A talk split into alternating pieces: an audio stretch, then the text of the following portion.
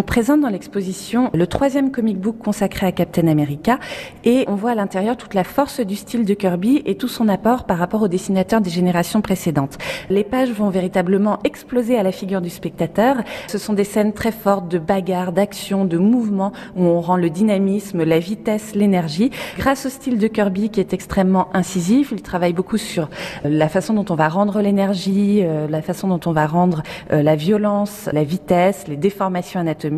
Et ça, c'est quelque chose de totalement nouveau à l'époque. C'est ces scènes d'action extrêmement musclées et ça va avoir un très grand succès. Jack Kirby s'engage volontairement comme son collaborateur Joe Simon et il va euh, débarquer à Omaha. Alors il va débarquer en août, donc il est dans une vague post-débarquement de juin et il va être envoyé sur le front de l'Est aux environs de Metz et en Belgique, à Bastogne.